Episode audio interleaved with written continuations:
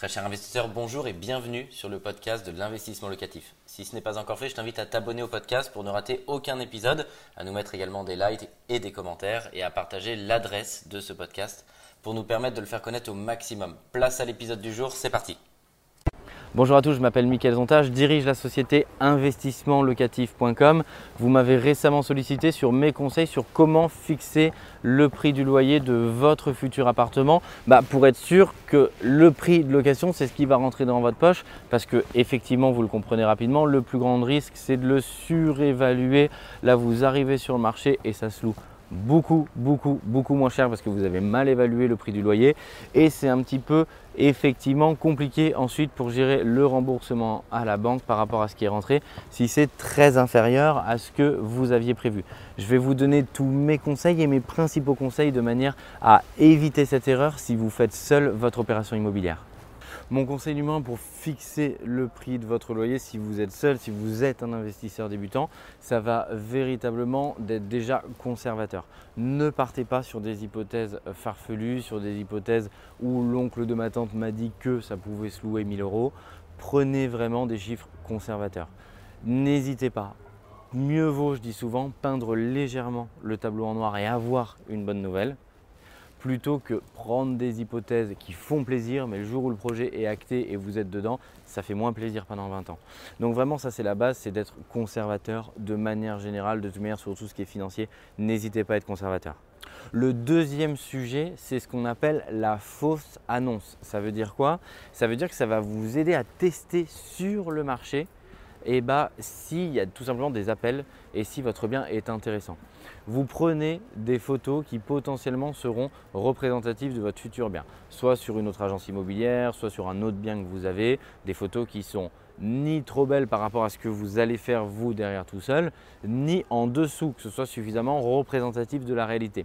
Vous indiquez la vraie surface, la vraie typologie d'appartement, vous faites une vraie annonce que vous commercialisez sur le bon coin sur PAP.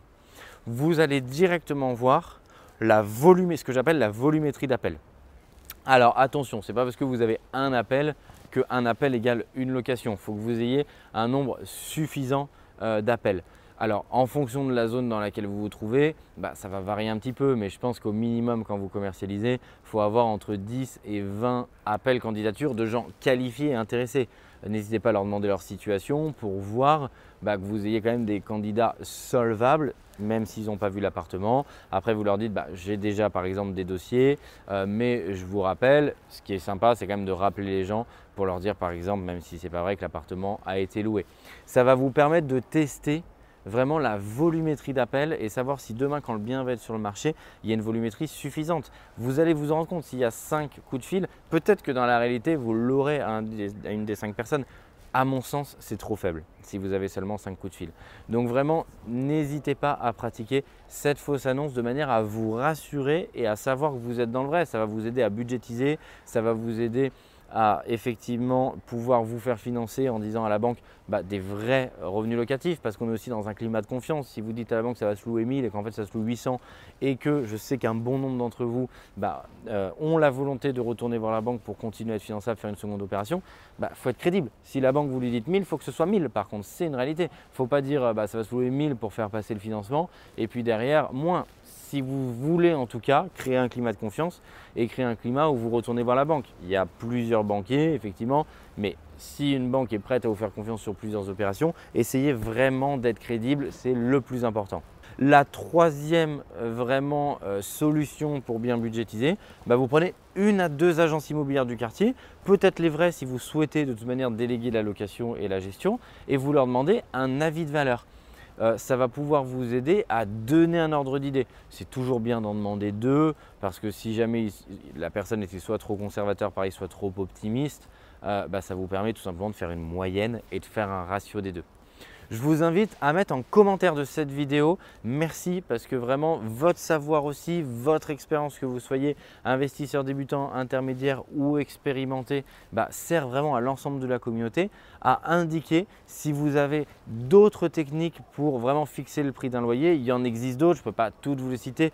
Euh, pareil, en, en 5 minutes, j'essaie de vous donner le condensé, la majorité, la plus grande partie de mon expérience pour vous aider. Ça va vraiment profiter à toute la communauté.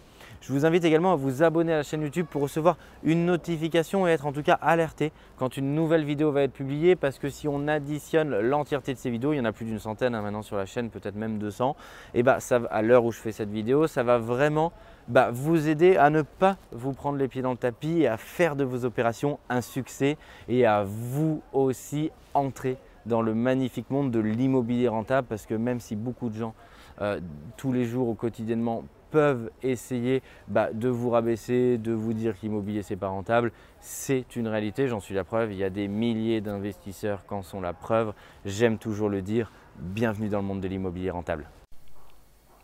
Un grand merci d'avoir suivi cet épisode jusqu'au bout. Je te donne rendez-vous pour un prochain épisode. Si ce n'est pas le cas, abonne-toi au podcast, partage-le, mets-nous un like et tu peux également retrouver plus de conseils sur YouTube avec plus de 300 vidéos gratuites.